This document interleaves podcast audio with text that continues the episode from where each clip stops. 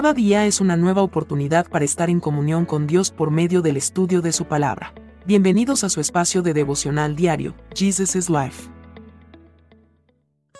Bienvenidos al estudio de la palabra del Señor en el libro de Ezequiel, capítulo 4. Todo está sujeto a Dios. Ahora, hijo de hombre, toma un ladrillo grande de barro y ponlo en el suelo, delante de ti. Luego dibuja en él un mapa de la ciudad de Jerusalén y representa la ciudad bajo ataque. Construye un muro a su alrededor para que nadie pueda escapar. Establece el campamento enemigo y rodea la ciudad con rampas de asalto y arietes. Luego toma una plancha de hierro y colócala entre tú y la ciudad. Dirígete a la ciudad y demuestra lo terrible que será el ataque contra Jerusalén. Esto será una advertencia al pueblo de Israel. Los seres humanos pasan la mayor parte de su vida recibiendo instrucciones y éstas pueden tener cierto grado de valor para la vida del hombre, pues todo dependerá de quién vienen las instrucciones. Las primeras instrucciones que reciben los hombres son las de sus padres, luego las de sus maestros en las diferentes etapas de sus estudios académicos.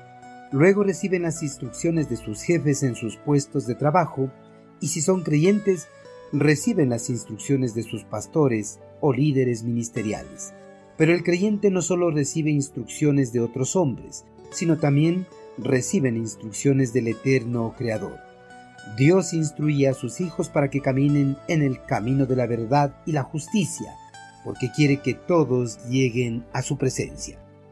En ocasiones las instrucciones de Dios no son sólo para el beneficio de quien recibe las instrucciones, sino que también son para el beneficio de las personas que se encuentran a su alrededor. Este fue el caso del profeta Ezequiel.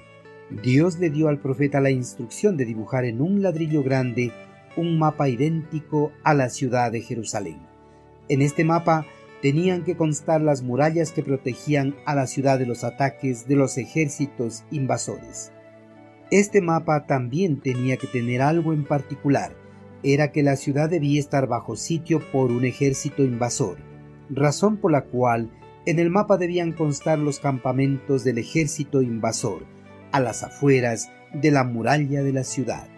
Además, debían constar rampas de asalto y arietes listos para atacar la ciudad. Las instrucciones para que todo quedara grabado en un ladrillo era debido a que en los tiempos del Antiguo Testamento los ladrillos eran utilizados comúnmente como tablillas para registrar asuntos importantes y relevantes, como lo eran los contratos privados, los registros y los anales históricos de las ciudades e imperios. Una vez que todo quedaba grabado, eran horneados con el fin de hacerlas duraderas. Muchas de estas tablillas han sido encontradas por los arqueólogos en sus excavaciones realizadas en las ubicaciones de las ruinas de las ciudades nombradas en la Biblia. El Señor le dio a conocer al profeta que la maqueta que había hecho era una réplica de cómo el imperio babilonio sitiaría la ciudad de Jerusalén antes de atacarla. Además, le ordenó que por medio de esa maqueta demostrara a todos sus compatriotas que se encontraban cautivos junto a él lo terrible que sería el ataque del ejército babilonio contra Jerusalén. Con esto, el Señor dio a conocer a los israelitas cautivos que todo estaba bajo su control y que toda la tragedia que iba a caer en Jerusalén no era sólo el resultado de la actividad política y militar del imperio babilonio, sino que era el resultado del juicio de Dios contra la rebeldía y el pecado de Judá. Todo está bajo el control de Dios, y una muestra tangente es la profecía de juicio sobre Jerusalén. El juicio sobre la ciudad santa fue tal cual como fue maqueteada por el profeta Ezequiel en un ladrillo. Dios utilizó al imperio babilonio para que sitiara la ciudad antes de que fuera atacada. El ejército invasor estableció sus campamentos afuera de la muralla y utilizó rampas para ingresar a la ciudad y atacarla.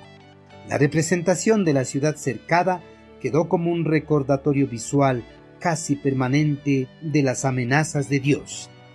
Queridos hermanos, las personas inconversas podrán pensar que todos los eventos que ocurrieron durante la invasión del imperio babilonio a la ciudad de Jerusalén fueron planificados estratégicamente por el comandante del ejército. Pero eso no fue así.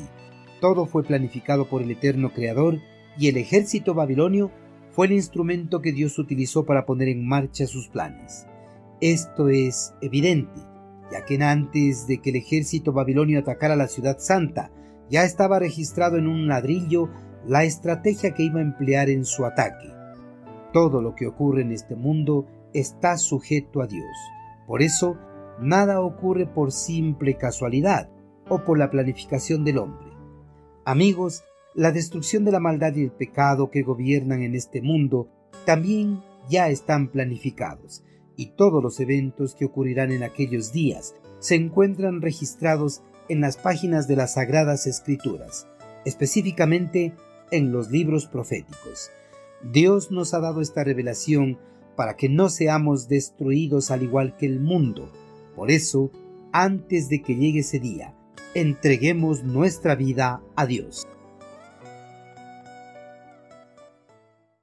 Envíenos sus sugerencias y comentarios a nuestro correo electrónico ministerio.jesusislife.net. Este programa es una producción de Jesus